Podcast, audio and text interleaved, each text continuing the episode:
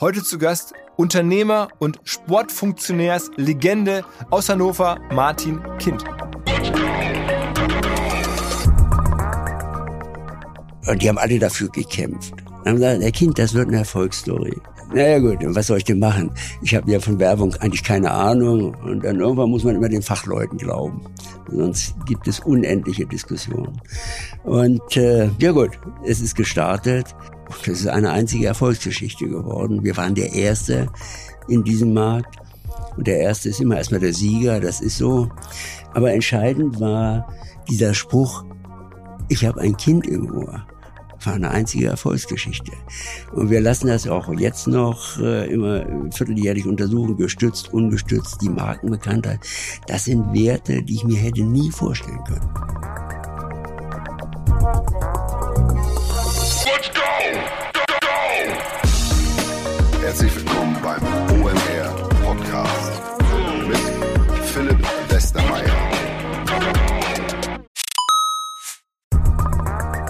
Ihr werdet euch wahrscheinlich fragen, warum unser Partner SalesViewer hier so oft im Podcast wirbt. Aber das ist relativ einfach zu erklären, denn wenn wir hier mittels Podcast Reichweite für SalesViewer erzeugen, dann besuchen natürlich auch hunderte von Menschen die Website von SalesViewer und SalesViewer kann dann mit dem eigenen Tool die Website-Besucher oder deren Firmen vor allen Dingen mit Klarnamen entschlüsseln. Also Podcast-Werbung führt zwangsläufig zu immer mehr Website-Besuchern und Website-Besucher lassen sich in Firmen Klarnamen von SalesViewer entschlüsseln und zu neuen B2B-Kunden machen. Und natürlich auch wir bei OMR sind sehr zufrieden mit SalesViewer nicht nur als Kunde, sondern auch als Partner. Wir setzen deren Tool ebenfalls ein zur eigenen B2B-Lead-Generierung und entschlüsseln damit die Website-Besucher von OMR, OMR Reviews oder anderen Tochterfirmen. Man sieht einfach, wer eure Webseiten besucht hat und wofür sich potenzielle Kunden interessiert haben. Neben uns, also OMR, sitzen aber auch noch deutlich größere Firmen wie Stepstone, Avato Systems, Sport5, Talon One oder die Vodafone-Tochter Grand Centrix bereits auf SalesViewer und generieren damit täglich neue B2B-Leads. SalesViewer ist bekanntlich auf unserem hauseigenen Software-Bewertungsportal OMR Reviews das bestbewertete Tool in gleich drei Kategorien und kann jederzeit kostenlos getestet werden. Wer also sehen möchte, wer auf der eigenen Website drauf war und diese Person dann am besten zu Kunden verwandeln möchte, der kann das alles kostenlos ausprobieren. salesviewer.com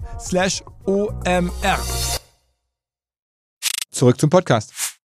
Wenn man in Deutschland als Fußballfan aufwächst, dann kennt man irgendwann Martin Kind. Der ist seit 30 Jahren Präsident, Geschäftsführer von Hannover 96, sowohl zu Bundesliga-Zeiten als auch zu Zweitliga-Zeiten. Immer, wenn Hannover 96 Spiele laufen, in der Loge Martin Kind im Fernsehen zu sehen. Für mich seit ja auch fast 30 Jahren. Und immer wieder zugesagt, der Hörgeräteunternehmer.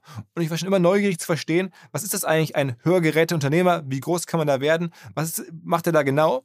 Und das traf sich dann ganz gut, dass ich vor kurzem nach Großburg-Wedel fahren konnte. Das ist ein Vorort von Hannover. Da ist die Welt noch in Ordnung. Und da Martin Kind treffen konnte. Erstmal ging es vorbei an einer Tennishalle, die ihm gemeinsam mit seinem besten Freund, dem Dirk Grossmann, gehört. Dann an seinem eigenen Hotel, das er da besitzt. Und dann waren wir vor der, ja, schon seit mehreren Jahrzehnten dort stehenden Unternehmenszentrale. Es gibt einen Teil, der ist ein bisschen moderner, da sitzt sein Sohn. Und dann sein Büro, das er seit vielen, vielen Jahren dort offensichtlich hat. Und da haben wir uns getroffen. Und er hat mir erzählt, wie es losgegangen ist von dem Erbe seines Vaters. Also der hatte auch schon ein Hörgerätegeschäft mit zwei Leuten. Mittlerweile Kind hat halt 4000 Mitarbeiter, macht schätzungsweise, er hat es mir nicht ganz genau gesagt, eine halbe Milliarde Umsatz in Orten wie Aserbaidschan, in Kasachstan, auch in der Ukraine, quer durch Europa verkauft er Hörgeräte, ist einer der größten der Welt. Seine börsennotierten Wettbewerber sind alle Milliarden wert, also es ist fair anzunehmen, dass er mittlerweile auch Milliardär ist, nicht Cash, aber halt über den Wert der Firma, die ihm nämlich noch zu 100 Prozent gehört. Also richtig krasse Story. Wie hat so ein Typ über viele Jahrzehnte so eine Firma aufgebaut? Was waren also seine Learnings? Wir haben natürlich jetzt weniger operatives Digital-Marketing und Digitalwissen eingetankt, sondern vor allen Dingen Erfahrungen, Blickwinkel einer Unternehmerlegende. Für mich persönlich immer extrem reizvoll, solche Leute zu treffen. Mittlerweile ist Martin Kind 78 und guckt auf sein Lebenswerk zurück. Und das hat mich einfach sehr inspiriert, das anzuhören, da alle möglichen Fragen stellen zu können. Und ich glaube, es hört mit dem Podcast an. Auf geht's! Herzlich willkommen, Martin Kind. Hi. Hallo, Herr Wessemeyer. Ähm, sind ja eigentlich vor ganz vielen Jahrzehnten angefangen als Hörgeräte-Akustikmeister, ne? Das ist richtig, ja. Mit 20 Jahren oder so? Nee, äh, drei, vier, nein, 25, mit 25 Jahren. Und was haben Sie vorher gemacht? Ich habe nach dem Abitur, habe ich zwei Ausbildungen durchlaufen. Bei Siemens, bei Siemens in Erlangen und einmal als sogenannter Stammhauslehrling.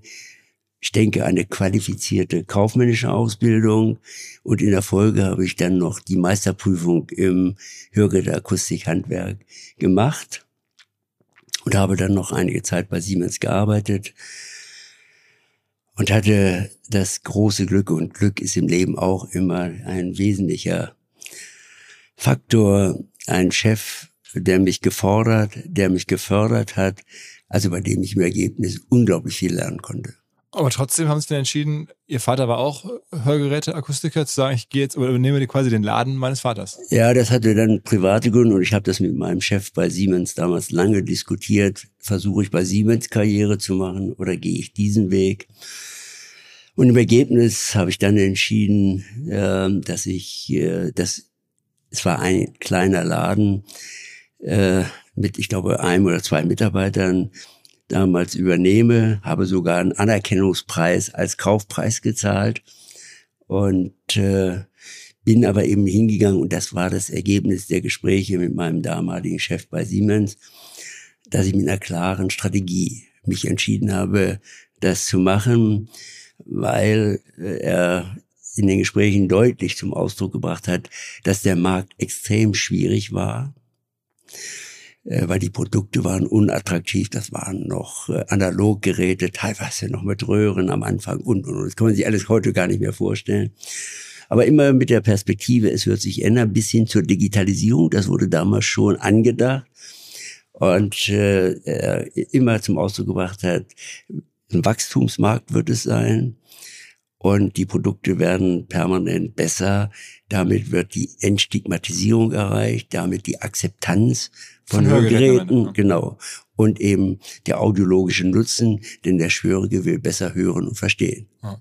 Und jetzt, seitdem sind jetzt 40 Jahre vergangen ungefähr? 53. 53 Jahre vergangen und Sie haben mittlerweile 4000 Leute, also aus den zwei damals sind es 4000 geworden. Das war auf jeden Fall schon eine sehr lange Reise. Ja gut, das 4000 hört sich gut an, ist auch okay. Aber äh, das muss man auf den Markt beziehen. Bezogen auf diesen Nischenmarkt ist das, äh, glaube ich, ein ganz gutes Ergebnis. Aber volkswirtschaftlich ist es eher unbedeutend. Aber ich meine, was, was waren die Treiber? Also technologische Entwicklung offensichtlich, aber Sie haben ja auch einfach entschieden, ich arbeite jetzt nicht selber in dem Laden und, und, und bediene den Kunden, sondern ich ja, ich habe schon Läden. angefangen. Nein, nein, ich bin jemand, der immer der Auffassung ist, man muss alles einmal selber gemacht haben. Man muss es wissen, damit man wirklich ein ehrlicher und äh, ein, ja, ein Gesprächspartner mit Wissensqualität ist. Nein, nein, also ich habe schon alle Schritte selber durchlaufen äh, und äh, habe dadurch eben auch viel gelernt, bin aber immer ein kompetenter Gesprächspartner und hatte aber immer natürlich die Vision, ein vernünftiges Unternehmen zu entwickeln in diesem Markt. Und das war in der ersten Phase natürlich die Retail-Aktivitäten und äh, in der zweiten Phase den Aufbau einer eigenen äh, Entwicklung und Produktion von Hörgeräten also ich hatte immer klare Vorstellungen, welchen Weg ich gehen will. Und jetzt gibt's 700 äh, Ladenlokale, also äh, Händler? Ja, in Deutschland schätze ich jetzt mal genau, weiß ich es gar nicht, 650 etwa. Und weltweit? Und dann nochmal 150, etwa gut über 800 äh, Fachgeschäfte. Und ich meine, wir reden jetzt irgendwie von Märkten sogar. Ich habe ich hab gelesen, in Aserbaidschan gibt's einen Ja, aber das ist eine nette Story. Nach der politischen Veränderung hier in Europa rief mich äh, ein Professor Freigang von der Uni Magdeburg an und sagte, er habe Besuch aus Kiew, ein Professor Kewaschniwili, und der würde gern mal Informationen erhalten über das deutsche Sozialwesen, über Hörgeräte, da er HNO-Professor war. Also Sozialwesen plus Produkte, das wollte er gern und Messtechnik und alles, was dazugehört. Ja, ich gesagt, selbstverständlich gern. Ich bin nach Magdeburg gefahren, habe dann in Herrn Professor Kewaschniwili getroffen, habe ihm detailliert das ist die Systeme oder das System dargestellt und auch seine Fragen im Wesentlichen auch vollumfänglich beantwortet. Und ich habe gespürt, er fand das toll und hätte sowas gern auch in Georgien. Habe ich gedacht, ne, man kann ja viele Wünsche haben, aber man muss es machen. So ist das im Leben. Und äh, dann sagte er, er hat einen tollen Sohn. Und wenn mir ein Vater sagt, er hat einen tollen Sohn, dann bin ich immer etwas defensiv erst einmal. und äh, mal sehen, was das ist. Und dann habe ich gesagt, pass mal auf, lieber Professor Kewaschniwe, ich lade Ihren Sohn ein. Der kann hierher kommen. Er kann so lange bleiben, wie er möchte. Und er kann sich das Unternehmen, den Markt, die Produkte, das Sozialsystem und, und, und sich vollumfänglich informieren und sich das ansehen. Und dann war so der 20. Dezember damals. Und da habe ich gesagt, der Sohn heißt Iva. Ich sage, lieber Iva, du musst jetzt zurück nach Tiflis. Und die haben ja den anderen Kalender, die haben ja erst im Januar dann ihr anderes Fest. Und da habe ich gesagt, da habe ich gemerkt, der will was. Da habe ich gesagt, pass auf, Iva, wir machen jetzt einen Deal. Ich brauche Audiologen, Zahntechniker, weil wir mussten autark arbeiten dort, sonst hätten wir es nicht entwickeln können und so weiter. Und da habe ich gesagt, wenn du mir die Leute beschaffst, dann verspreche ich dir, dann gründen wir in Tiflis eine Gesellschaft. Es war noch nicht der etwa 10., 12. Januar, kriegte ich die Nachricht, er hat alle. dann stand ich also im Wort. Und das Wort gilt. Dann haben wir die alle hier hergeholt und haben sie hier erstmal geschult. Gut ausgebildete Leute, alle schon in älterem Jahrgang, aber qualifiziert ausgebildet, sehr lernbereit, sehr lernfähig, hat also Spaß gemacht. Und parallel dazu haben wir dann die Kindsmena in Tiflis gegründet. Und Geschäftsführer ist dieser Iva geworden, der heute noch da ist. Und ich muss sagen, der hat das super gemacht. Erfolgreich. Wir haben da Geld verdient. Das kann man sich gar nicht vorstellen, dass man in Georgien noch Geld verdient. So. Und dann hat er gesagt, Kind, Mensch, wir müssten noch in Armenien und Aserbaidschan Tochtergesellschaften gründen. Da habe ich gesagt, von hier aus können wir das nicht organisieren, aber du hast eine Vollmacht und, und ist klar. Und da habe ich gesagt, dann gründest du als Tochterunternehmen der Kinsmena in Aserbaidschan Armenien Gesellschaften. Das hat er gemacht, deshalb sind wir auch in diesen Ländern. Das heißt, im Kaukasus sind wir gut vertreten. In der Ukraine auch gewesen, ne? Bitte? In der Ukraine auch, ne? Ja, da sind wir heute noch, nur im Moment sind ja alle Aktivitäten eingestellt. Aha. Und was sind noch für größere Auslandsmärkte aktuell? Groß ist natürlich Polen, da sind wir deutlich stark. Mhm. Dann äh, sind wir in der Schweiz sind wir stark.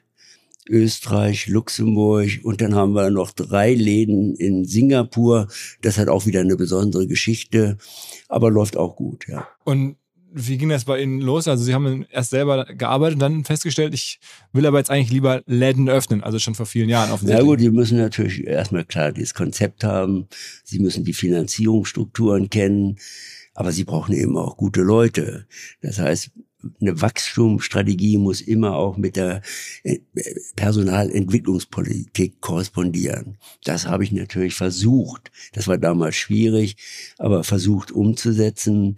Und dann, als ich im Wesentlichen Planungssicherheit hatte, sind wir gestartet mit den Gründungen von Filialen. Was kostet so eine Filiale aufzumachen? Ja, damals war es noch relativ preiswert. Heute ist das, sind das deutliche Investitionen. Also wir reden von mehreren hunderttausend. Ja, die liegen zwischen bis zu deutlich über einer Million. Die großen, die Flagship Stores, Mhm. die liegen in der Zwischenzeit deutlich über einer Million. Und dann macht so eine Filiale aber auch im, im Jahr ein paar Millionen Umsatz? Ja, ja, wir müssen es ja, sonst äh, rechnet sich irgendwann gar nichts mehr. Okay, Das also, ist der, das heißt, äh, also wir haben drei verschiedene Größen an Läden nicht? mhm. und damit auch die unterschiedlichen Investitionen pro Laden natürlich. und Ne? die größten sind die Flagship Stores und dann gibt es Ja. die kleinen, sind irgendwie Die mittleren B-Lagen. kleine, ja, das sind dann so, die, die zwischen um 100 Quadratmeter haben. Äh, und äh, die sind natürlich in der Investition deutlich günstiger, aber durch das neue Konzept im Ladenbau sind auch die deutlich teurer geworden als in der Vergangenheit. Und dann verkauft man da vor allen Dingen, wie viel, also wie viele Produkte gibt's Ja, da? wir haben ja, das also vom Grundsatz erstmal nur Hörgeräte. Mhm. Und das sind die Produkte, das ist die Dienstleistung und die Nachbetreuung. Das sind mal die wesentlichen Aufgaben in den Läden. Und wir haben ja jetzt seit 2016 entschieden, auch in die Augenoptik einzutreten. Wir haben in, seit 16, das ist schon eine ganz schöne Dynamik, haben wir etwa 130 Optikläden eröffnet. haben sehr viel lernen können, ein doch wieder anderer Markt, aber ein spannender Markt. Aber additiv sind beides Sinnesorgane, das Ohr, das Auge. Und äh, wir haben dann Effekte eben diskutiert und daraus auch das Konzept erarbeitet. Eins der Überlegungen waren Synergien. Wenn einer ein Hörgerät hat, er braucht eine Brille und er sieht das, dann kauft er in der Regel die Brille dann auch bei uns. Und umgekehrt auch. Das heißt also irgendwo indirektes Wachstum zu generieren. Plus natürlich immer die Neukunden. Ne? Sind denn die Läden in wichtigen oder in guten Lagen? Ja, die Flagship Stores sind alle nur noch in 1A-Lagen. Ähm, damit ist natürlich ah, die Mietkosten natürlich deutlich gestiegen. Die Investition, weil die Läden sehr viel größer, der größte Flagship Store in der Zwischenzeit 600 Quadratmeter in allerbester Lage, liegt in Göttingen in der Wiener Straße. Und äh, ja, wir gehen damit in die 1A-Lage oder Triple A. Ja, weil, kann man doch eigentlich nicht als, die, die kauft ja, man ja nicht auf, nach, nach, dem Motto, das sieht jetzt so cool aus hier heute. Nee, aber sie, sie haben doch diese Situation, und das ist additiv wieder Entstigmatisierung der ganzen Themen. Keiner weiß mehr, warum geht der eigentlich in den Laden? Braucht er ein Hörgerät? Braucht er eine Brille? Und dann äh, sind die Hemmschwellen sind deutlich nochmal reduziert und 1A-Lagen und attraktive Läden laden sowieso ein. Und wenn da Menschen drin sind, kommen wieder welche dazu. Also sind andere Effekte, die sich dort entwickeln. Also das ist ein guter Weg, den wir da entschieden haben. Wie ist denn der Kaufprozess? Also der normale Kunde von Ihnen, der kriegt vom Arzt gesagt, du brauchst ein Hörgerät und dann geht er in die Stadt und findet dann ihren Laden, kauft sich eins oder, oder geht ja, er vorbei und denkt, ich probiere es mal aus oder wie ist das? Ja, das erst einmal ja. Es gibt zwei Wege. Einmal er geht gleich zum HNO-Arzt, lässt dort die Diagnose stellen und wenn der Hals-Nasen-Ohrenarzt äh, überzeugt ist oder dass er ein Hörgerät empfiehlt er ihm das und dann stellt er eine sogenannte ohrenfachärztliche Verordnung aus. Und damit geht dann der Patient dann als Kunde ich sage jetzt mal exemplarisch zu Kind und mhm. wird dann dort versorgt. Der andere Weg ist, er kommt erst zu uns, informiert, informiert sich, testet unverbindlich und wenn er überzeugt ist, dass das Hörgerät für ihn einen Nutzen hat, geht dann zum Arzt und lässt sich die Verordnung ausstellen. Also es gibt da diese beiden Wege. Und äh, wenn er dann zu uns kommt, dann ermitteln wir die sogenannten akustischen Kenndaten. Das ist im Wesentlichen die Ton- und Sprachaudiometrie. Und aufgrund dieser Kenndaten erfolgt dann die Beratung im Hinblick auf Größe, Möglichkeiten, Preise, auch ein ganz wichtiges Thema, volle Transparenz. Und äh, dann entscheidet der Kunde, für welches Produkt er testen will oder alle, natürlich auch möglich. Und äh, ja, dann soll er eigentlich überzeugt werden, dass eben dieses Hörgerät einen deutlichen Nutzen bringt in seinen Hörsituationen. Und die sind ja sehr unterschiedlich. Auf der Straße, im Gespräch mit einer Person, im Gespräch mit vielen Personen, im Gespräch mit vielen Personen, plus Nebengeräuschen und, und, und. Und da kommen wir dann natürlich zur Digitalisierung. Dass das heute möglich ist, das liegt an der Digitalisierung. Das heißt, äh, das Herzstück eines modernen Hörgerätes ist der Sprachprozessor. Und der wird programmiert. Das ist wie beim PC auch, äh, Anwendungs- und Betriebssoftware. Ne? Und äh, bei uns sind das die sogenannten Anpassalgorithmen und die werden durch die Hörgeräteakustiker aufgrund der ermittelten Kenndaten programmiert. Was kosten denn Hörgeräte, wenn man sich... Äh von, das liegt von etwa 700 Euro bis, genau weiß ich jetzt nicht, sag mal 2000 Euro. Und das zahlt dann meistens. Die Kasse zahlt immer den sogenannten Festbetrag und der liegt in der Regel so bei 700 Euro. Okay, das heißt, die meisten Leute können das eins zu eins sozusagen weiterreichen. Und nur die, die dann das ja, ja, genau. haben wollen. Und wir, haben ja damit auch, wenn so die unsere Fernsehwerbung zum Beispiel sehen, ist ja das Headline immer null Euro. Das sind also dann die Geräte, die voll von den Krankenkassen bezahlt werden. Weil wir wollen dass äh, auch der Preis ein Wettbewerbsparameter wird. Okay, aber das heißt, der Großteil Ihrer Kunden zahlt bei Ihnen de facto oder zahlt die, zahlt die Versicherung oder, oder wie viele Prozent der Kunden sind denn welche, die noch richtig deutlich zuzahlen? Also wir haben Sonderverträge, zum Beispiel mit der AOK. Und damit haben wir uns verpflichtet, 70 Prozent zuzahlungsfrei, also zum Festbetrag zu versorgen. Okay, okay. Und dann gibt es trotzdem welche, die sagen, ich will jetzt sozusagen das iPhone der Ja, er will haben. mehr, genau, oder er will Fernbedienung und mit drei Mikrofonen und das, diese technischen Ausstattung und jener, dann muss er zuzahlen. Ne? Aber das ist eine freie Entscheidung. Er muss nicht, er kann. Und am Anfang waren sie halt Händler, die ersten Jahre, da, da haben sie selber dann die Geräte eingekauft und dann im Laden gezeigt und dann direkt dem Kunden mitgegeben, quasi auf die Hand. Ja gut, die wurden immer angepasst, auch damals schon. Es gab dann sogenannte Trimmer. Das war alles noch Analogwelt, aber immerhin. Es wurde auch schon angepasst, aber anders. Aber sie waren natürlich in ihrem akustischen Nutzen. Äh, letztlich waren es Verstärker, die ein bisschen modifiziert werden konnten, aber nicht mehr. Im Gegensatz zu heute der Digitaltechnik, die über den Sprachprozessor gesteuert wird. Und, und bevor wir darüber sprechen, dass die dann ja die Wertschöpfungskette sozusagen verlängert haben, also vom Händler sein jetzt zum Produzenten sein. Äh, Wonach haben sie Städte Ja, wir ausgewählt? sind erstmal Akustiker. Das ist ja wie bei der Optik auch. Das sind sogenannte Gesundheitshandwerker. Das heißt, die Mitarbeiter haben dort erstmal eine dreijährige Ausbildungszeit vom Lehrling zum Gesellen. Und danach hat er dann die Möglichkeit, auch die Meisterprüfung zu machen.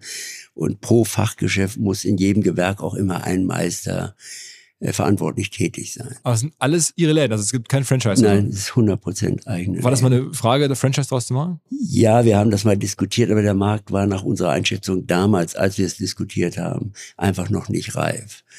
Und ich glaube, dass Franchise auch in diesen Märkten ein schwieriges Modell ist. Und dann haben, war trotzdem Werbung zu machen, irgendwie erstmal der Hebel, um zu wachsen, oder war dann einfach die Anzahl, einfach neue Läden aufzumachen und wenn man. Ja, wir- an den Kunden, ja, ja, das war, ja damals noch ein kle extrem kleiner Markt und da konnten sie nur schon noch wachsen über neue Eröffnungen. Teilweise haben wir auch bestehende Läden erworben, wo dann die Alt Ei- Eigentümer in Pension gehen wollten oder keine Nachfolge hatten oder was auch immer, haben wir auch in Einzelfällen erworben. Aber es war die Phase de- des möglichen Wachstums. Und heutzutage geht's nur noch über sozusagen Verdrängung dann Werbung. Ja, ja, es ist klar, es ist jetzt ein gesättigt, nach unserer Einschätzung im Wesentlichen gesättigter Markt, dann gibt es einen Verdrängungswettbewerb. Wie viele Läden kann man denn so in so einer Stadt, wie sagen wir mal Göttingen oder so, haben? Zwei, drei reichen wahrscheinlich, ne? Würden vielleicht reichen, es sind aber in der Regel mehr. Okay. Ja, das zeigt, äh, dass äh, äh, da musste man sich mit dem Preisniveau beschäftigen und äh, dass Kunden häufig keine Preissensibilität haben und damit kann der Anbieter höhere Preise durchsetzen, als vielleicht im Wettbewerb äh, durchsetzbar wären.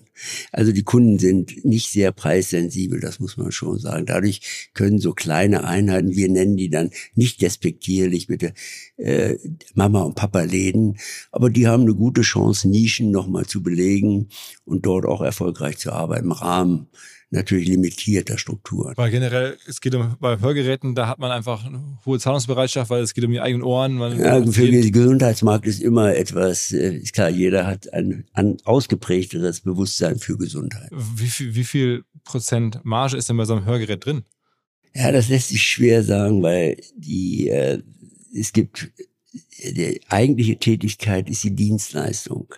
Das ist also eben die Ermittlung der Ke- Kenndaten. Das ist schon hochqualifiziertes Wissen heute der Programmierung der Sprachprozessoren.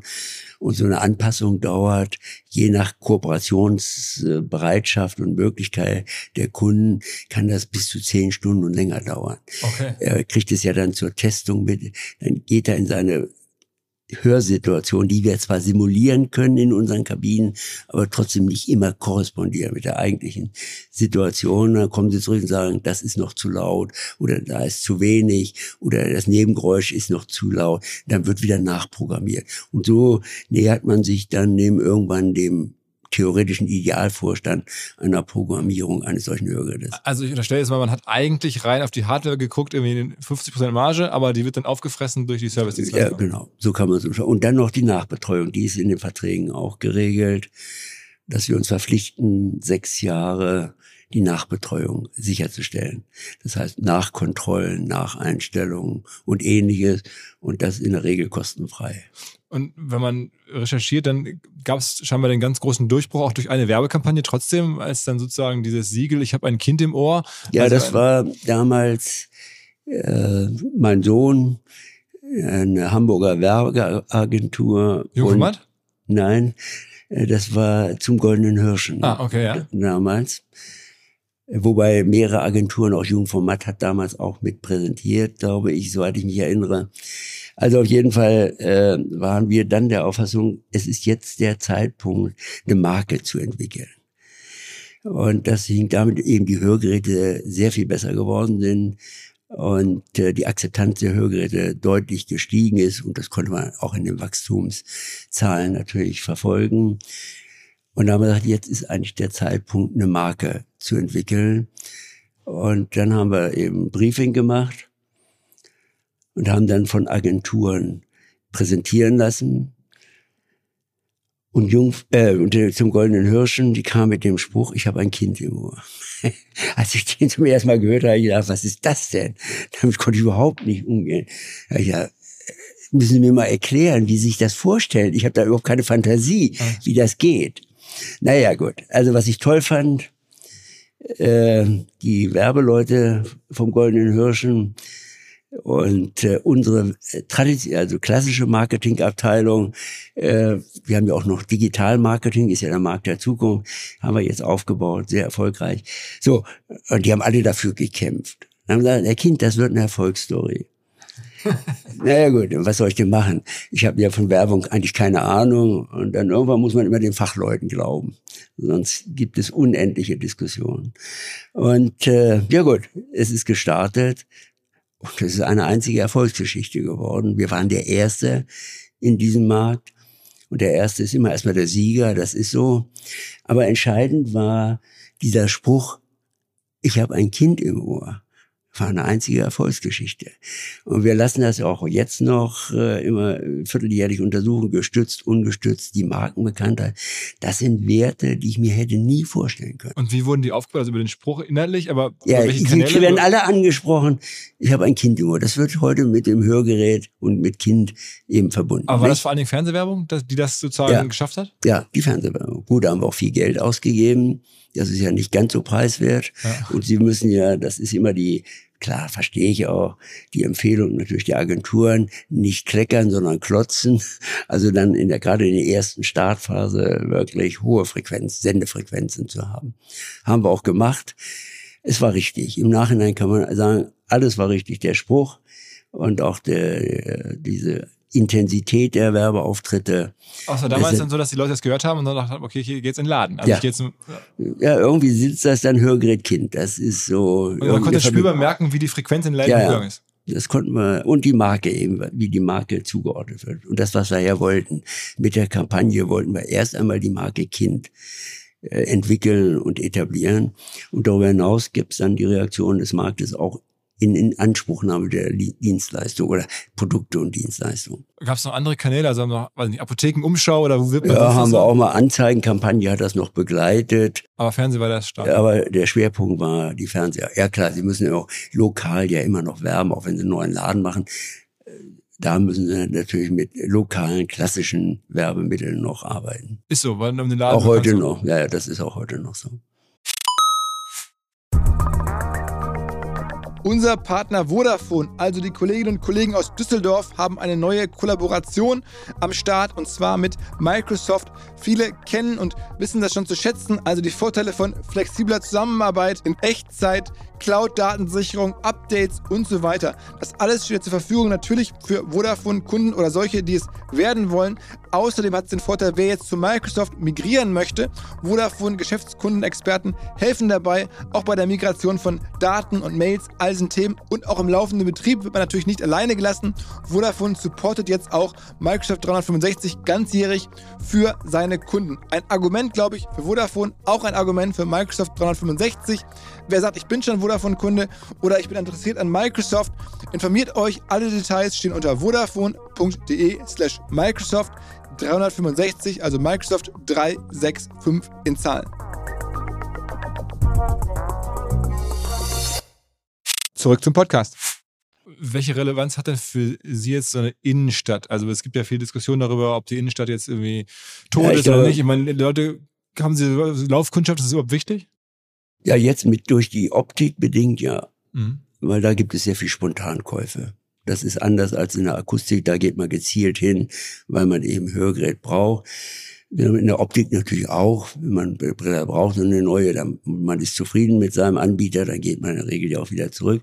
Aber darüber hinaus, wenn Sie so einen attraktiven Laden haben, ich kann Ihnen nachher mal Bilder zeigen, dass Sie mal so einen Eindruck gewinnen, dann äh, gibt es eben auch viele, die sagen, ach Mensch, da, und die haben eine große Auswahl, gehen wir mal rein. Und viele kaufen dann eben auch. Ne? Aber machen Sie sich denn Sorgen um die Innenstädte? Ich meine, Sie kennen ja nun sehr viele Ja, das, man muss es, glaube ich, sehr differenziert sehen. Äh, Es gibt ja große Städte, so wie Berlin, Hamburg, da gibt es nicht mehr nur das Zentrum. Da müssen Sie doch dezentral in die Stadtteile gehen. Dann gibt es natürlich Städte wie Hannover, obwohl wir da auch noch in Stadtteile gegangen sind, weil es unser Heimatmarkt ist. Aber äh, da sind wir ganz zentral mit einem großen Laden. Äh, und dann kommen natürlich die Mittelstädte, da gehen sie immer in die zentralen Lagen heute. Und äh, ich glaube, dass wir brauchen neue Antworten. Die Entwicklung der Städte ist auffällig kritisch. Und es ist Leistungsanbieter, die man immer sehr erfolgreich eingeordnet haben, dass sie auf einmal in wirtschaftliche Probleme kommen. Wen nehmen Sie da wahr? Ja, ich will ja keine Namen nennen, Ja. aber es gibt in Hannover gerade im Modebereich zwei, äh, drei eigentlich sehr bekannte Anbieter, die auf einmal geschwächelt haben. Einer ist in die Insolvenz gegangen, wurde zwar übernommen, aber sind alles Signale äh, natürlich für Probleme. Äh, hausgemacht oder eben Marktprobleme. Ich glaube, es wäre eine Mischung oder vielleicht sogar nur Marktprobleme. Also wir brauchen alle neue Antworten für die Zukunft. Die Städte, wenn wir sie erhalten wollen, wie wir sie bisher gehabt haben, wir müssen an Attrakt neue Attraktivitäten entwickeln. Gibt es da irgendwelche Modelle oder Beispiele, wo Sie sagen, das ist der richtige Weg? Nee, äh, das, ich verfolge sehr konkret immer die Diskussion in Hannover. Hier muss man wissen, Hannover ist ein grüner Bürgermeister, der angetreten ist. Und jetzt sind die Hannoveraner überrascht, dass er das, was er in seinem Wahlkampf gesagt hat, auch umsetzt. Also immer weniger Autos, weniger Parkplätze, mehr und, und, und. Also erste kleine Schritt, das ist nur ein Schritt zu dem eigentlichen Ziel, denn das erhöht noch nicht die Attraktivität. Auf der anderen Seite müssen wir natürlich trotzdem lösen. Ich denke da immer drüber nach, wenn ich mal, ich gehe selten einkaufen, äh, aber wenn ich hinfahre, da will ich nicht mein Gepäck, wenn ich mir jetzt noch einen Anzug und noch irgendwas gekauft habe, da muss ich noch ein, wohin auch immer, also das Auto in der Nähe zum Abgeh oder die Dinge dann mitnehmen zu können, das ist schon ein wichtiges Argument. Also wir werden schon eine Art Synthese brauchen, sehr viel mehr Parkangebote zu machen, wie man das auch immer dann organisiert. Äh, und eben attraktive Leistungsangebote und viel Gastronomie, Cafés, Kneipen. Das scheint in einer Wohlfühlgesellschaft wie der deutschen einen hohen Stellenwert zu haben. Also wir müssen neue Modelle entwickeln, aber es muss so sein, dass auch in den Städten noch Leistungen angeboten werden. Das, äh, das, ich habe noch keine Idee, wie man das machen kann. Aber erkennbar ist, dass die Entwicklung äh, eingesetzt hat und dass neue Konzepte erforderlich sind. Und wenn wir jetzt über Leistung sprechen, irgendwann haben Sie entschieden, das ist ja total modern eigentlich, so, wenn man sagt heute Direct to Consumer, äh, kennen Sie wahrscheinlich den Begriff, dass man versucht, jetzt selber als Produzent aufzutreten, weil man weiß, Sie haben die ganzen Händler, Sie können jetzt sozusagen Ihre Wertschöpfung verlängern und haben Sie irgendwann zugekauft und haben dann Hörgeräte-Produzenten gekauft, wohl wissen, dass Sie den mit den Läden selber gut auslassen können. Ja, einmal das, aber äh, das ist ja unsere Tochter Audifon in dem Konkreten. Da haben wir sehr viel Geld investiert.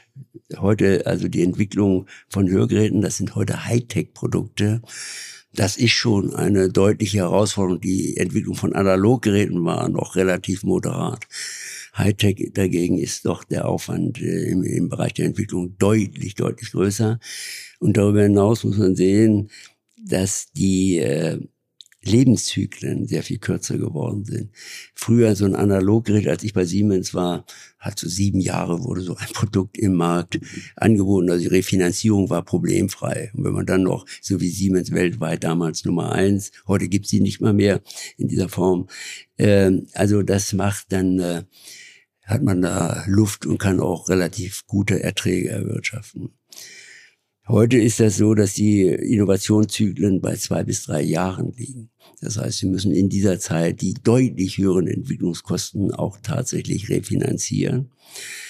Und das wird immer schwerer natürlich. Oder eben das, was sie dann machen müssen, was wir eben auch bei Audifo machen, dass sie weltweit ihre Produkte anbieten und die, die bei uns schon durch eine neue Generation ersetzt werden, in Drittmärkten noch verkaufen können, so dass sie dann so diesen Mix der Kalkulation haben, um das Gesamtsystem zu finanzieren. Das heißt, die Audifon, die, die Tochtergesellschaft von Ihnen, die produziert das nicht nur für die eigenen Nein, nein, Kinder, sondern wir liefern in 66 Länder in der Zwischenzeit.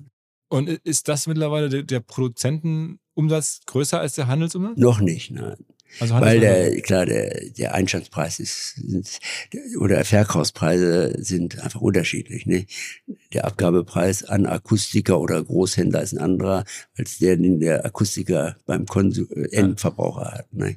Das heißt, wir brauchen dann eben ein höheres Volumen einfach. Aber ähm, ist ja schon erstaunlich, dass das alles in Deutschland gemacht wird. Ne? Das ist ja eine Firma. Ja, das ist ja, ja, das muss man sehen, wie lange, denn alle unsere Wettbewerber produzieren nicht mehr in Deutschland. Das ist so.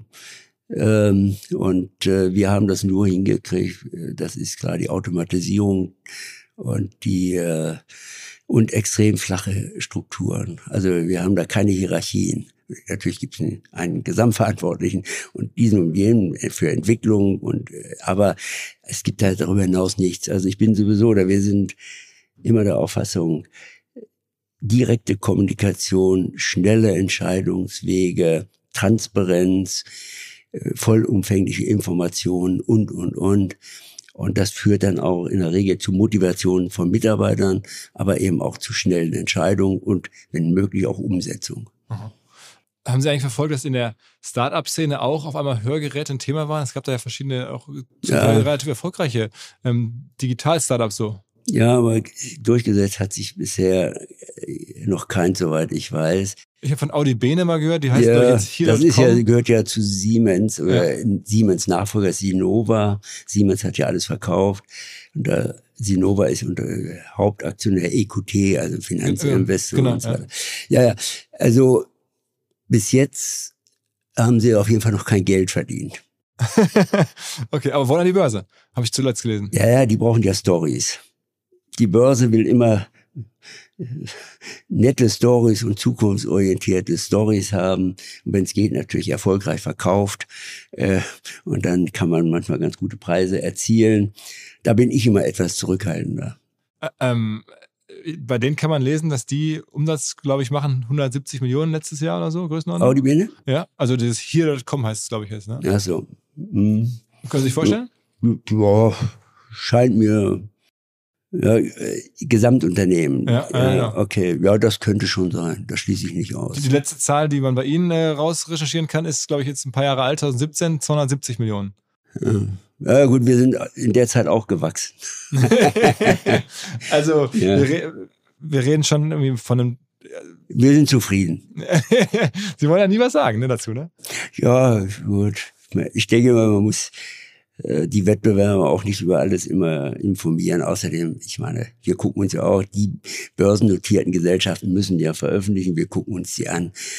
Äh, Wenn wir nicht die Marktkenntnisse hätten, dann würde, würden wir die Bilanzen schwer analysieren können. Okay, okay. Aber das heißt, ich, ich schätze jetzt mal, also damals 270, das ist jetzt ein paar Jahre her. Also wenn reden wir jetzt von 400, 500 Millionen so Größenordnung. Das würde ich jetzt mal. Auf jeden Fall irgendeine Richtung, ja. Okay, okay. Also das ist, ähm, ich stelle mal so ein bisschen das Niveau. Wie werden aktuell die börsennotierten ähm, Peers äh, getradet? Also was haben die so für eine Bewertung? Oh Gott, weiß ich jetzt gar nicht. Ich habe mir das lange nicht angesehen. Also ich schätze mal, das ist jetzt geschätzt. Ich habe Mhm. das aktuell nicht, dass die im Moment zwischen Faktor 20 und 30 Aus wahrscheinlich bewertet, ja, bewertet werden. Ne? Okay, und bei, bei Ihnen, wenn man sagt, jetzt mal, nehmen wir mal 400 Millionen, dann ist das schon, da bleiben schon zweistellige Renditezahlen übrig. Ja, denke ich. wenn man es gut ja, macht. ja, ja, man muss gut sein. Ja. Aber das Entscheidende ist natürlich, wir sind Wirtschaftsunternehmen und wir sind ein Familienunternehmen, wir sind ein mittelständisches Unternehmen. Ich bin Anhänger von Familienunternehmen und vom Mittelstand. Aber das bedeutet natürlich, dass sie nur wachsen können, wenn sie die Gewinne tesorieren. Und das war immer unsere Firmenkultur. Mein Sohn und ich, wir bekommen Gehalt, aber der Rest wird tesoriert, um hier Investitionen. Haben Sie noch nie eine Dividende gezahlt? Bitte? Über all die Jahre nie eine Dividende gezahlt? Nee. Wir kriegen unser Gehalt Und Wirklich der Rest bleibt, das geht auf dem Konto, wird gut geschrieben, wir hätten hö höhere Ansprüche gegenüber der Firma. Aber nein, wenn Sie wachsen wollen, müssen Sie heute die Erträge, jedenfalls in der Struktur, in der wir aufgestellt sind, müssen Sie die Erträge tesorieren, vollumfänglich, um wachsen zu können. Sonst werden Sie Wachstum nicht mehr hinbekommen, nach meiner Einschätzung. Oder Aber- nur schwer, sehr Aber schwer. Ihnen haben wir auch schon wahrscheinlich in den letzten Jahren zig Private Equity Firmen oder auch Banken angeklopft, mal ein IPO vorgeschlagen und so, aber ist alles kein Thema. Nee, IPO ist nicht, äh, solange ich da bin, also ich, mein Sohn könnte es jetzt entscheiden, der ist ja super, der macht es viel besser als ich. Der hat ja in St. Gallen studiert, hat promoviert, summa cum laude, ist im Unternehmen akzeptiert aufgrund seiner hohen Wissenskompetenz, Führungskompetenz als auch Sozialkompetenz. Er könnte das vielleicht, aber ich bin nicht bereit, mir die doofen Fragen von Aktionären anzuhören. ja, sehr plakativ jetzt gesagt. Ich bin kein Typ für, für, für einen Börsengang und dann Aktionärsversammlung und solche Themen und das vierteljährliche Berichtswesen. Wir müssten auch unser Rechnungswesen komplett neu organisieren. Wir brauchen Stories dann, äh, damit wir die Bewertung immer weiterentwickeln. Also das ist nicht so meine Denke. Ich komme mehr aus der realen Denke, weniger aus der Kapitalmarktsdenke. Und äh, deshalb, für mich wäre das nicht, schließe nicht aus, dass mein Sohn irgendwann vielleicht solche Überlegungen haben muss. Denn klar, unsere wesentlichen Wettbewerber sind börsennotierte Kapitalgesellschaften und die haben natürlich ganz andere Möglichkeiten der Kapitalbeschaffung. Einfach eine Kapitalerhöhung machen, neue Aktien ausgeben Ja, und genau. neues Sie haben Cash. ja ganz andere Optionen als wir. Ja. Das heißt, wir müssen aufpassen. Im Moment sind wir noch gut aufgestellt, aber ich schließe nicht aus, dass wir fünf oder zehn Jahren erkennen müssen, um die Wettbewerbsfähigkeit zu erhalten, müssen wir andere und neue Entscheidungen treffen. Wenn man sich das jetzt so anguckt, ich über- überschlage jetzt mal ganz grob, äh, ich nehme mal hier diese 400 Millionen Umsatz, dann sage ich mal 10 Prozent ganz konservativ Rendite, 40 Millionen Ergebnis. Jetzt sagen Sie da ungefähr 20, 30 ist der Multiplikator, aber dann wär- wäre die Firma jetzt schon über eine Milliarde wert, die Sie da gebaut haben. Der Markt entscheidet über Preise. Aber wundert man sich nicht, wenn Sie sagen, ich habe jetzt hier 30, 40 Jahre lang gebaut, wirklich real. Das Unternehmen ist jetzt eine Milliarde oder etwas mehr wert und auf einmal gibt es Startups, die sind nach wenigen Jahren schon zwei, drei, vier Milliarden wert. Was denken Sie sich dazu? Ja, gut. äh, Die Start-up-Szene lebt davon, nicht? Die sind kreativ, sie sind innovativ, sie verändern auch Märkte.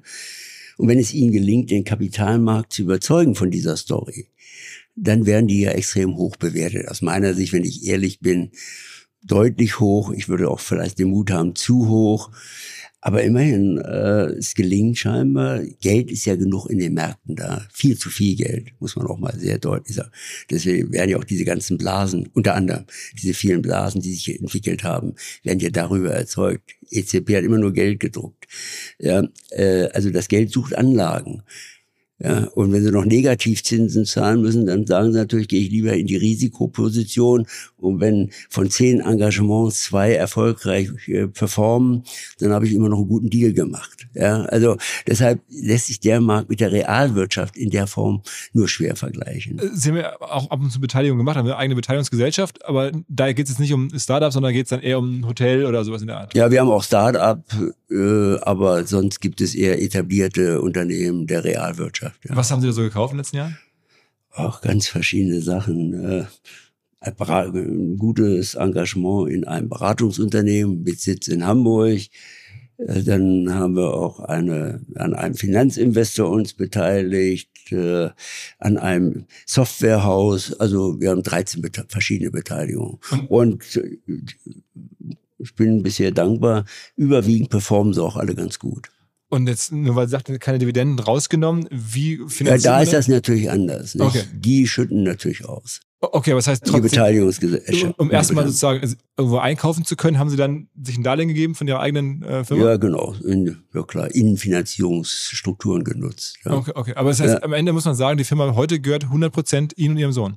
ja, so ist es. Das, ist, 100 Prozent. Ja. das heißt, immer aus dem Cashflow gewachsen am Ende. Also auch ja, aus, genau, aus Gewinn plus Tesorierten und natürlich irgendwann, das ist ja, wenn man sich Bilanzen anguckt, muss man sich immer auch die AFA-Position angucken, also die Abschreibungsposition. Und wir haben ja kontinuierlich hoch investiert. Damit haben wir natürlich hohe Abschreibungsvolumina aufgebaut, die wir auch verdient haben. Wichtig ist ja, dass man die AFA verdient. Nur dann ist sie werthaltig.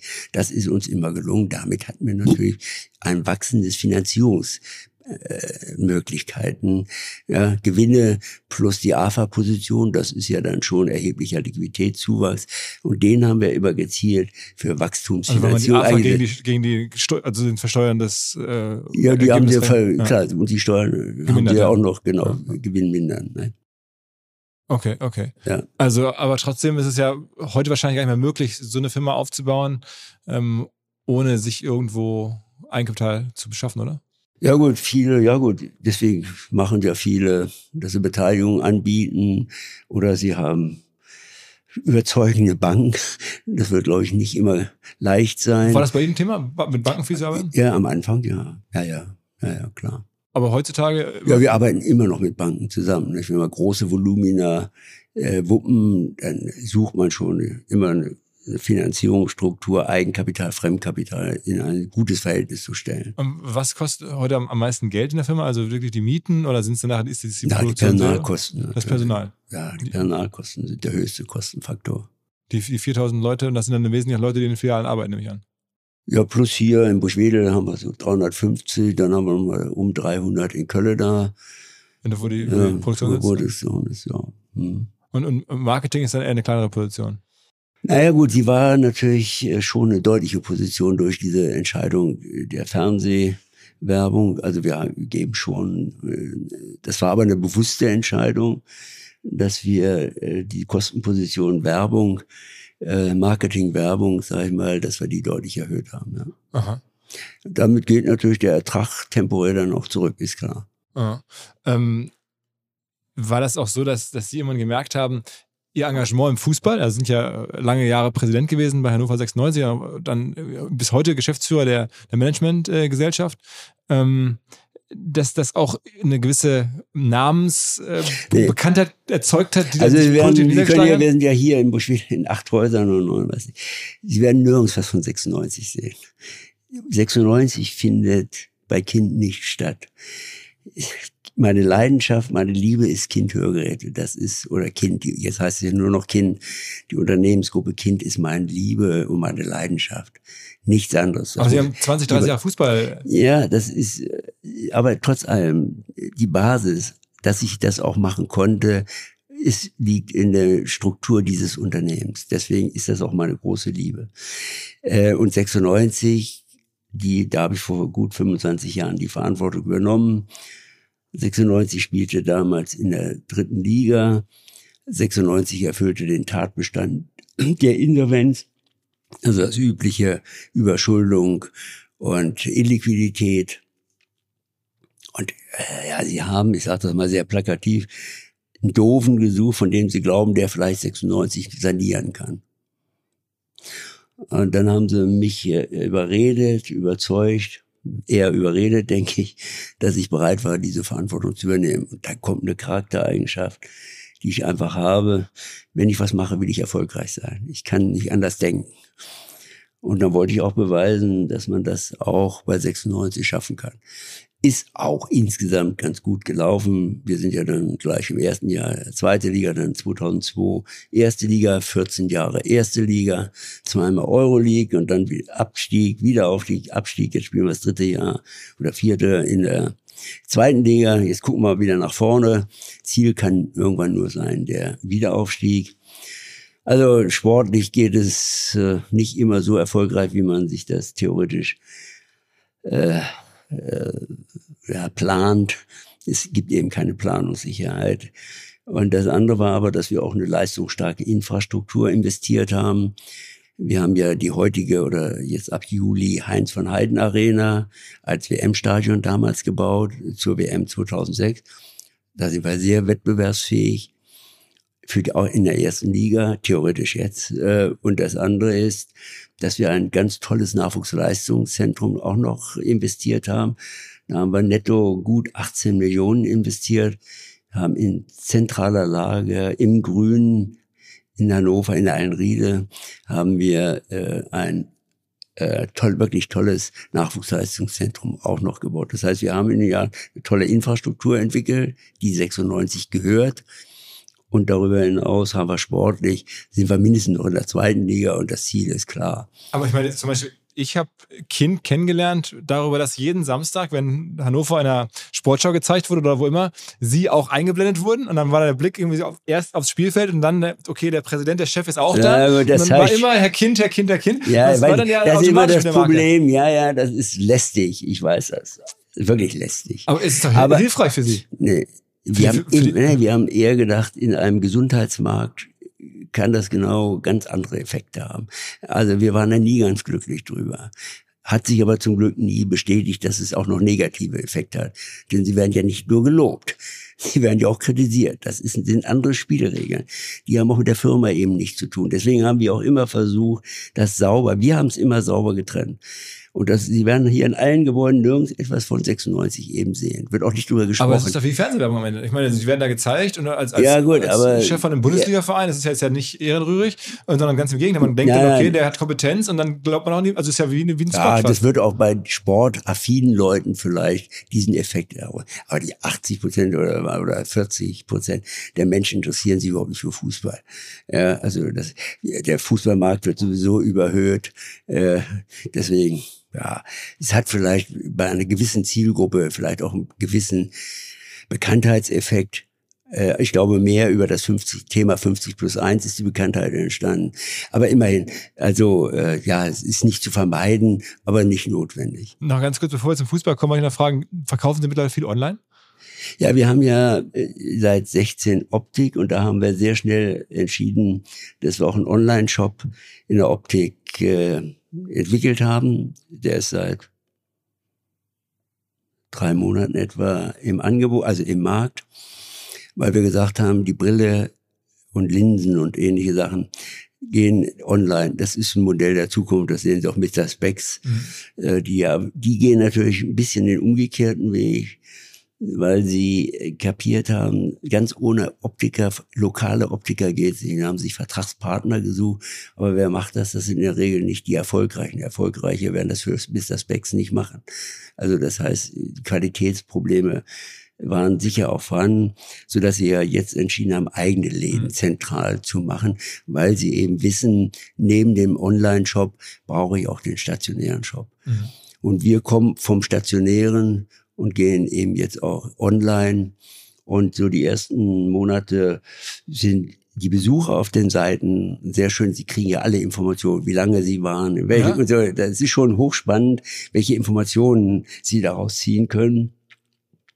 Also die Besucherzahl ist gut, die Bestellungen sind noch überschaubar. Also ist noch kein richtiger Wettbewerb zum klassischen. Nein, Oder? nein. Aber sie müssen rechtzeitig präsent sein, damit sie genau an dem Spiel dann mitspielen. Nicht? Mhm. Was mir bislang überhaupt gar nicht klar war, ist, jeder Hersteller von Produkten jeglicher Art kann ein Volksprodukt sein in Kooperation mit der Bild. Das ist insofern natürlich spannend, weil die Bild eine Wahnsinnsreichweite hat, fast 50 Prozent der deutschsprachigen Bevölkerung erreicht und halt dieses Label Volksprodukt vergibt an Partner. Seit 21 Jahren machen sie das. Mittlerweile gibt es 220 verschiedene Volksprodukte und es werden weitere gesucht. Es gab schon Zahnbürsten, Volksakkus, aber auf der Website habe ich gesehen, sie suchen zum Beispiel einen Partner für eine Volkszahnzusatzversicherung oder für eine Volkspizza oder für einen Volksstaubsauger. Also, wer solche Produkte herstellt und auch in größerer Kapazität produzieren könnte, denn erfahrungsgemäß spricht der Verkauf nach einer solchen Kampagne ziemlich an, wendet euch bitte an den Vermarkter der Bild. Die Firma heißt Media Impact. Und Media Impact sagt übrigens auch, dass 80% derjenigen, die schon mal eine Kampagne in dem Bereich gebucht haben, das wieder tun. Wer jetzt hier erstmals von dieser Möglichkeit gehört hat, bekommt auf seine erste Buchung auch ein Media-Bruttovolumen von 220.000 Euro on top. Wendet euch dazu bitte direkt an Media Impact ein Wort de slash Bild slash Volks minus Produkt und erwähnt einfach im Gespräch mit den Ansprechpartnern und Ansprechpartnern dort, dass ihr über OMR kommt und dann gibt's diesen Zuschlag. Zurück zum Podcast. Und jetzt wir haben gerade schon angefangen, über Fußball zu sprechen. Also erstmal tolle Rettung und dann auch wieder der Verein ist ja jetzt gesund.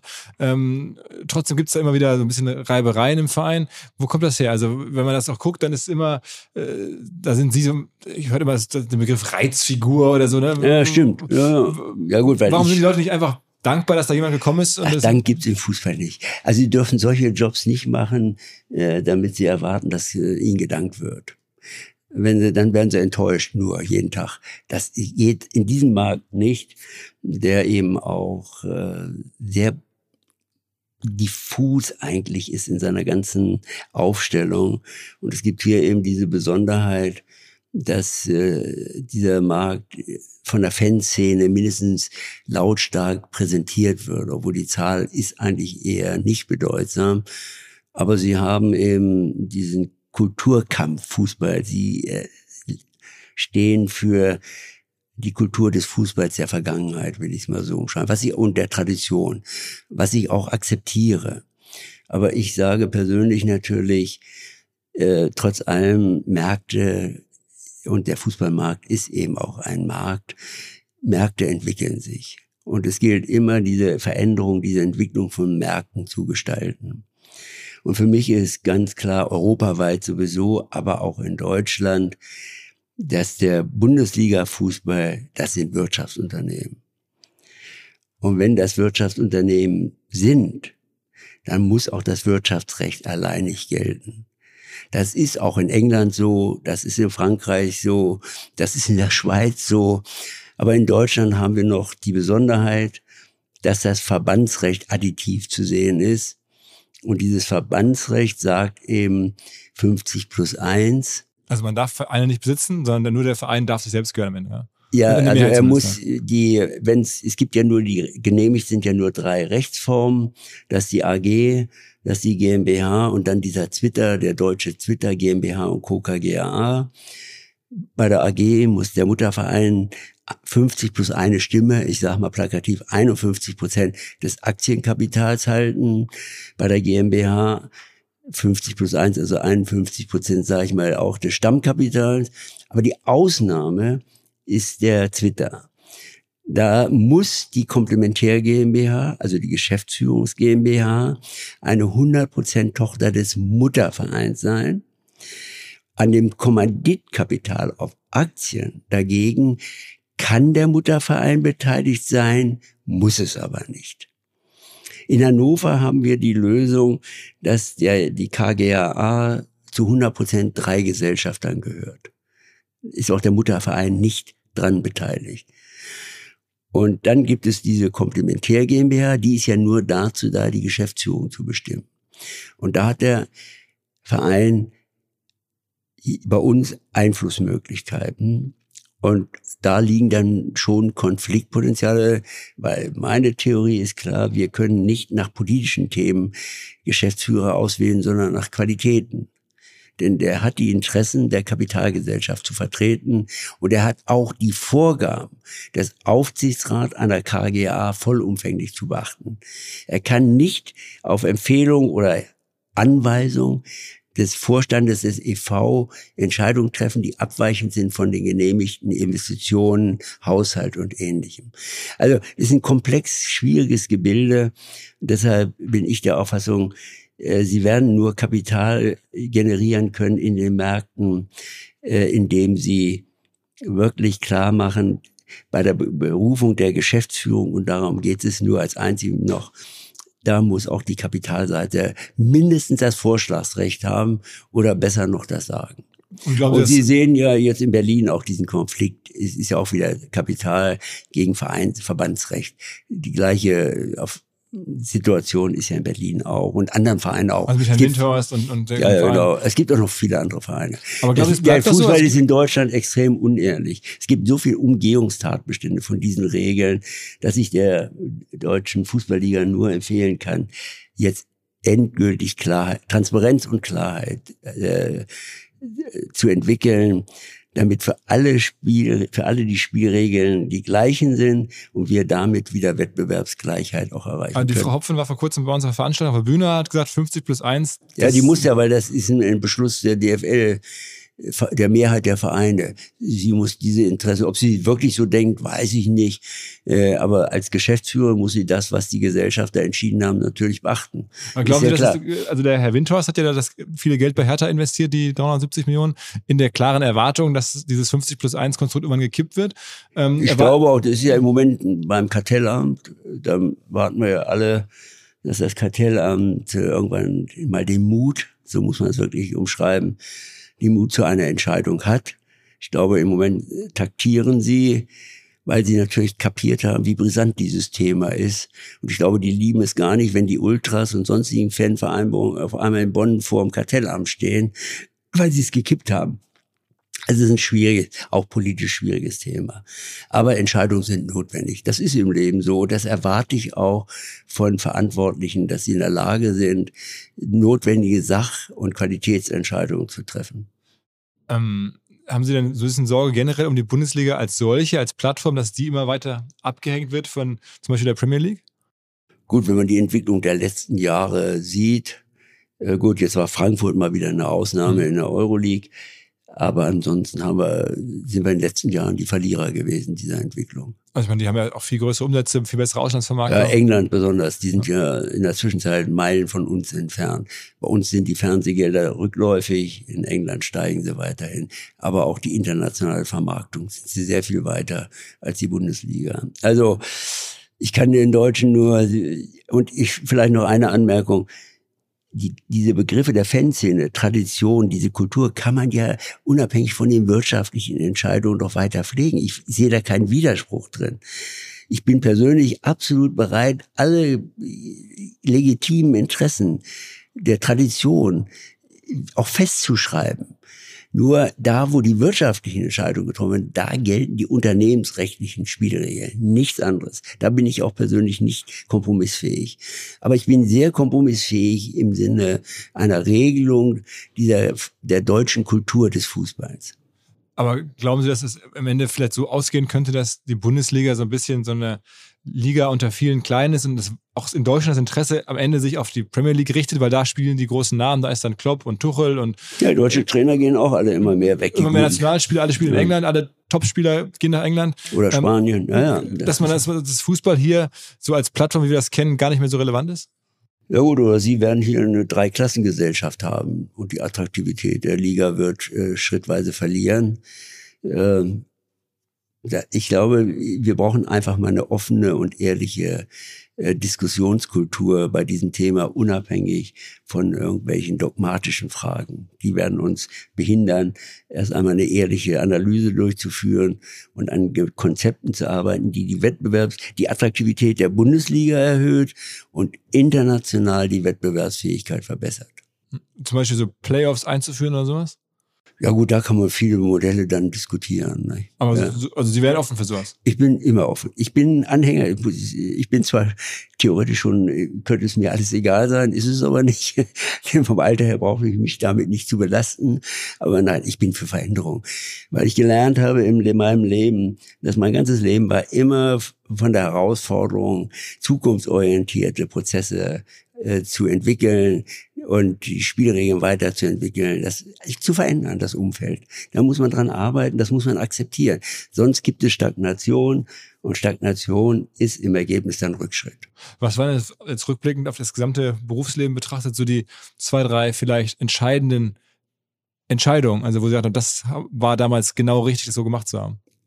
Ja, das ist immer schwer. Ich würde manches auch wieder anders machen, als ich es gemacht habe. Also auf jeden Fall, dass ich, äh, das ist sehr persönlich und privat, aber dass ich mit dem Abitur mich entschieden habe, von zu Hause wegzugehen.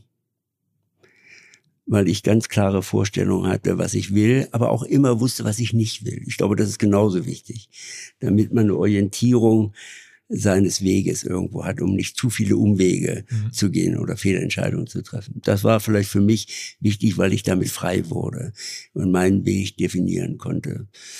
Das Zweite ist, dass ich mich äh, irgendwann entschieden habe, dass ich auf jeden Fall selbstständig werden will.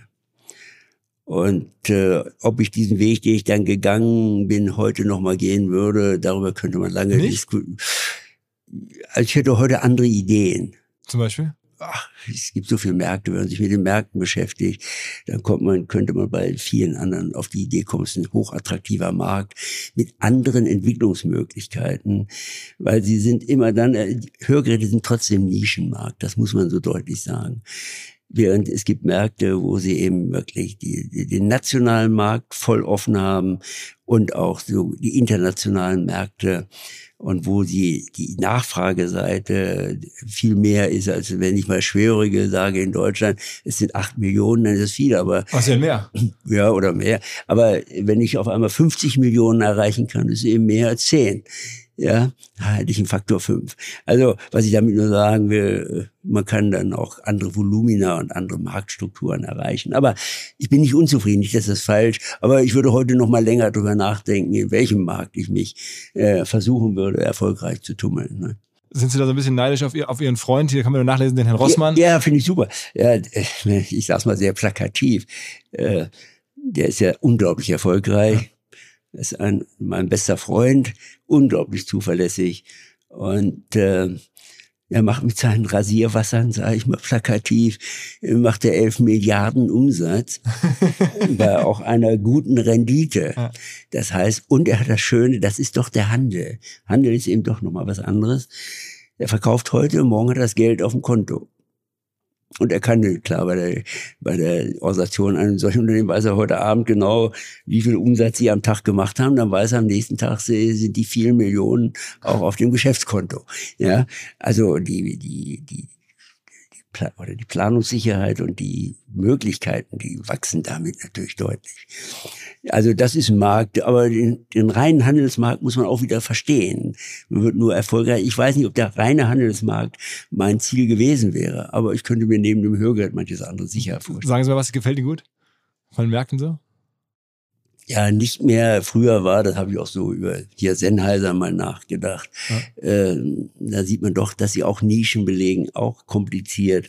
Dann hatte ich auch so Fernsehen, als die Großen. Irgendwann war klar, mit den Großen braucht man sich überhaupt nicht zu beschäftigen. Also das ist mehr in die Richtung wirklich, äh, was in den letzten Jahren natürlich erst richtig gewachsen, der Start-up-Szene, die mhm. also wirklich in den Nischen erfolgreich äh, tolle Ideen entwickeln, tolle Leute, die eben wirklich Innovation Innovation bringen, Kreativität und auch eine, eine Leistungsbereitschaft und eine andere positive Einstellung. Ich muss sagen, ich, ich werde innerlich immer aggressiv. Dieses deutsche Gelabere teilweise, muss man wirklich sagen, Wohlfühlgesellschaft, ja, ist ja schön. Aber man sollte immer sagen, verbunden mit einer Leistungsgesellschaft. Der Gedanke der Leistungsgesellschaft geht uns schrittweise verloren. Und dann denken die Politik nur noch populistisch drüber nach, wie können wir umverteilen. Das ist zu kurz gesprungen für die erfolgreiche Entwicklung einer Volkswirtschaft und der Wettbewerbsfähigkeit einer Volkswirtschaft. Wir brauchen Leistungsgedanken, Innovationsgedanken, Kreativität, Veränderungsbereitschaft.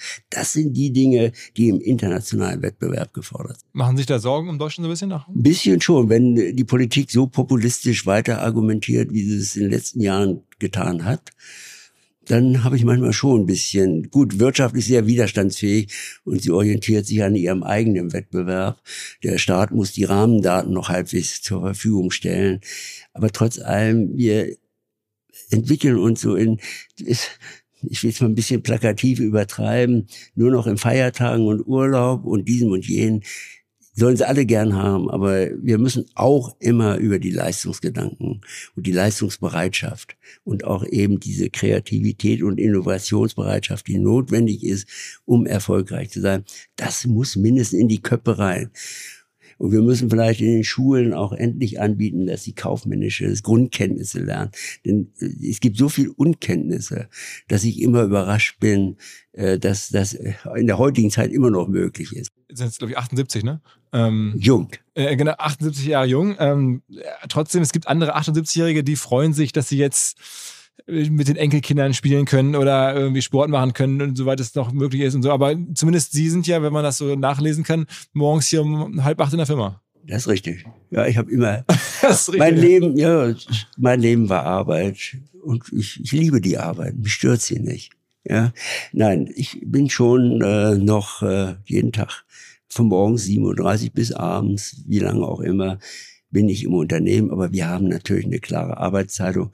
Mein Sohn ist verantwortlich für das operative Geschäft. Ich mache dagegen noch, wir haben noch eine Immobiliengesellschaft, die mache ich noch und die Beteiligungsgesellschaft und so ein bisschen im Ausland fummel ich noch um. Also wir haben eine klare Aufgabenteilung und Arbeit habe ich genug und dann so 96 muss ich mal wirklich sagen, macht sehr viel mehr Arbeit, als sich der Laie das vorstellen kann. Und trotzdem ab und zu haben sie noch eine Tennishalle gemeinsam mit dem Kollegen Rossmann, die sie gebaut Ja, haben. da, ja, wir haben, ja, wir machen einiges zusammen. Wir haben einige Unternehmen zusammen. Äh, also, ähm, ja, ja, die Story ist auch so wirklich nett. Also wir haben immer, es gehörte jemand anders. Und die war so marode, das ganze Ding. Die Tennishalle? Äh, die Halle, ja. Und dann habe ich gesagt, Dirk, wollen wir das Ding nicht kaufen und was ordentliches draus machen? Da sagt er, du hast doch eine Macke. Wollen wir uns so einem Scheiß auch noch beschäftigen? Na gut, habe ich ak- akzeptiert. Vierteljahr später wieder gesagt, Dirk, du, also richtig prall ist das ja nicht. Sollte man nicht doch noch mal überlegen. Ach, hör auf mit diesem Quatsch. Und irgendwann nach einem halben Jahr kommt er und sagt, da wollen wir es nicht doch machen. und dann haben wir das Ding gekauft und haben dann eine ganz schöne Tennisanlage gebaut. und äh, wir spielen auch jeden Montag. Das ist ein Ritual. Und deswegen sind wir auch körperlich so fit. Es gibt ja diese Hannoveraner Clique, die Unternehmerklicke. Ne? Da, da konnte man auch viel drüber lesen. Äh, Gehören Sie auch dazu? Ist es auch dann irgendwie mit Herrn. Maschmeyer ist doch dabei? Ja, der so? ist ja jetzt weg, der lebt ja überwiegend in München. Aber Kontakt haben wir noch zu ihm, ja. Und dann gibt es von den Scorpions, glaube ich. Ja, das ist ein Freund, Klaus Meide, der ist zurzeit auf, war erst in den USA auf Tournee, jetzt ist er in Europa, war jetzt in Italien, wo er jetzt ist, weiß ich jetzt gar nicht aktuell. Er macht jetzt in diesem Jahr sehr viele Auftritte und wohl sehr erfolgreich. Ein super Typ, ein liebenswerter Freund, auch unglaublich zuverlässig und immer auch bodenständig geblieben. Aber wer wer gehört auch so dazu, zu den ganzen Hannoveraner, zu diesem Kreis hier so? Ach Gott, ey, wer ist da noch da mal? Ich überlege gerade, so spontan fällt mir da gar nicht mehr so viele ein. Es gab da mal Christian Wulff, ist der nicht auch noch Teil? Nö, das ist, ja, er wohnt ja hier in Großbritannien. Ja, genau, genau, wohnt ja hier. Ja, wir sehen uns natürlich, aber das ist nicht die Clique, wo man, man ist freundlich miteinander, man redet miteinander, geht vielleicht auch mal zusammen essen, aber maximal. Und, äh, während mit den anderen trifft man sich ja eben auch privat. Ah. ähm, Aber schon häufiger. eine erstaunliche Ballung an Leuten, die irgendwas so machen. Ja, Das sind alles, ja, man hat ja immer so die Hannover Connection. Ja, genau, ja, genau, genau. ja, ob es wirklich so ist, ich glaube, es gibt es in jeder Stadt. Äh, hier wurde es überlegen, weil es auch von Politikern wie Jan Schröder und anderen geprägt war, äh, wurde das vielleicht so ein bisschen anders öffentlich wahrgenommen. Aber es, diese Connection gibt es in jeder Stadt. Haben Sie noch Schröder Kontakt? Ja. Und äh, dem geht's gar nicht so gut, ne? Ja, äh, ich schätze ihn sehr. Und äh, ich denke, wie die Öffentlichkeit jetzt mit ihm umgeht, äh, ist eher schwierig, will es mal freundlich formulieren. Also ich habe Respekt und auch eine Nähe zu ihm, auch wenn ich nicht alle seine Entscheidungen teile. Aber das kann nicht äh, die persönliche Bekanntschaft und Freundschaft belasten. Nochmal ganz zum Schluss ein paar Fragen zum Fußball, ähm, weil wir da ja eine gleiche Leidenschaft haben. Ähm, war für Sie in, über all die Jahre, Sie sind ja sozusagen Zeitzeuge der Uli Hoeneß-Ära, war das der krasseste Fußballmanager, den Sie so erlebt haben? Vom Erfolg her, vom ganzen äh, Tatendrang? Ja, er war eine ganz äh, starke Persönlichkeit mit starker Führung, mit Wissen, mit starker Führungskompetenz, auch mit einer deutlichen Konfliktfähigkeit und äh, klaren, auch taktischer, teilweise sehr taktischer Ausrichtung hat er die Interessen von Bayern München, teilweise auch des deutschen Fußballs, aber überwiegend Bayern München, hat er sehr erfolgreich vertreten. Und er war auch immer konfliktwillig und fähig, was, wenn man Führung hat, eben auch notwendig ist. Das, er hat ein Profil, das genau für diesen Markt mehr als geeignet war. Gibt es jemanden anderen, der, den Sie ähnlich hoch einschätzen würden? Nee, also vergleichbare Persönlichkeit äh, über die Jahrzehnte, nicht nur mal für drei Jahre Erfolg und dann geht man woanders hin und dann wird es doch nicht mehr so. Nein, also wenn ich das mal über die Zeitachse sehe, ist er schon für mich eine Vorbildfunktion. Krass. Und äh, Watzke ist ja auch irgendwie lange dabei, aber den sehen Sie nicht Ja, den sehe ich kritischer. Warum? Ach, das will ich jetzt nicht begründen. Und bei, wer war am erfolgreichsten in Hannover? War der Schmatke am Ende, ne? Als Sportdirektor, ja. Mit Slomka, die beiden, das Duo. Wir haben ja, das waren ja auch die Jahre der Euroleague. Zweimal haben wir gespielt, relativ erfolgreich sogar. Aber dann entwickeln sich manchmal Dinge, dass das Verhältnis zwischen Trainer, wer hat mehr und Sportdirektor sich dann verändert wer hat mehr Anteil am Erfolg und eh, dann kommen da Konfliktpotenziale, die vollkommen überflüssig sind und zum Schluss immer nur Verlierer produziert. Aber warum kann man so Erfolg so. festhalten als, als Verein? Also ich meine, Sie waren da jetzt oben und warum konnte man das mal... Ja, weil die nicht mehr, irgendwann die Basis der Zusammenarbeit nicht mehr da war. Also der Erfolg war auch dann ganz stark an die beiden Personen geknüpft. Ja, eindeutig. Und die Mannschaft natürlich. Immer die Zusammenstellung der Mannschaft. Deshalb sind es auch beide. Der Sportdirektor ist für die Zusammenstellung der Mannschaft verantwortlich und der Trainer für die Arbeit mit der Mannschaft. Aber es funktioniert eben doch nur beides, wenn sie dann auch wollen. Ja.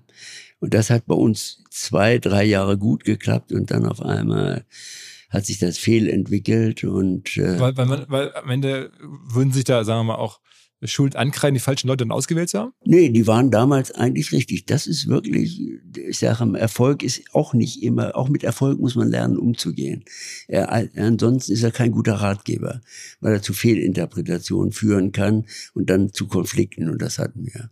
Okay, also, aber das heißt, dann, dann kamen andere Manager und andere Trainer und die konnten das dann nicht so leisten, was die geleistet haben. Das Ende. ist so. Das Problem, die, die, die Entscheidung, die schwierigsten Entscheidungen, aber die wichtigsten sind immer Sportdirektor, Trainer und dann noch die Zusammenstellung der Mannschaft. Aber haben Sie da, da haben Sie doch relativ klar mitgeredet, oder? Wer, wer Sportdirektor? Ja, ja, ja schon, ja, ja, klar. Aber schon bei der Zusammenstellung der Mannschaft war ich äh, nur ein der drei Entscheider, weil ich natürlich nicht die Kompetenz habe, äh, um äh, solche Entscheidungen dann immer auch umfassend positiv oder negativ zu begründen. Also da muss man sich auf die Kompetenz der Leute dann verlassen, die eben diese Kompetenz auch haben. Wer, wer war der äh, größte Spieler, den Sie hier Jahrzehnte je gesehen haben?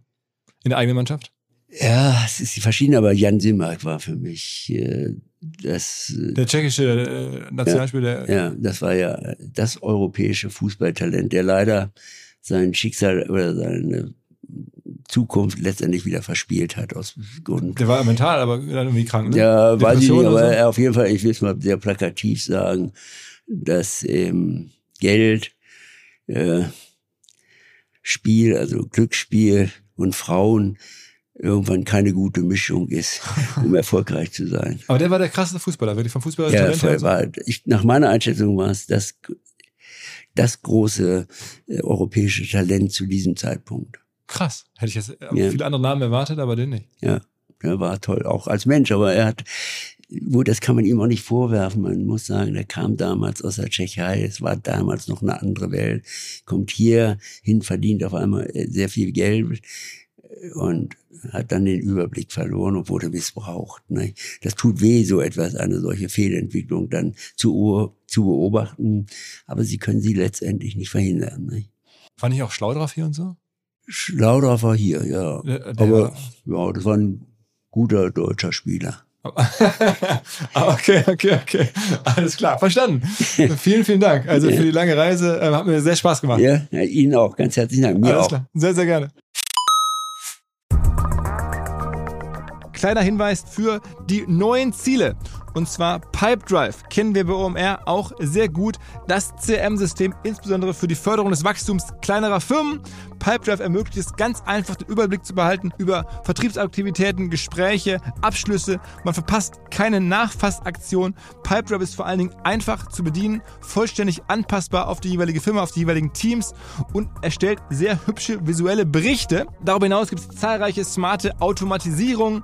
Also geht zu pipedrive.com www.ecom, um dort eine kostenlose 14-tägige Testversion zu starten.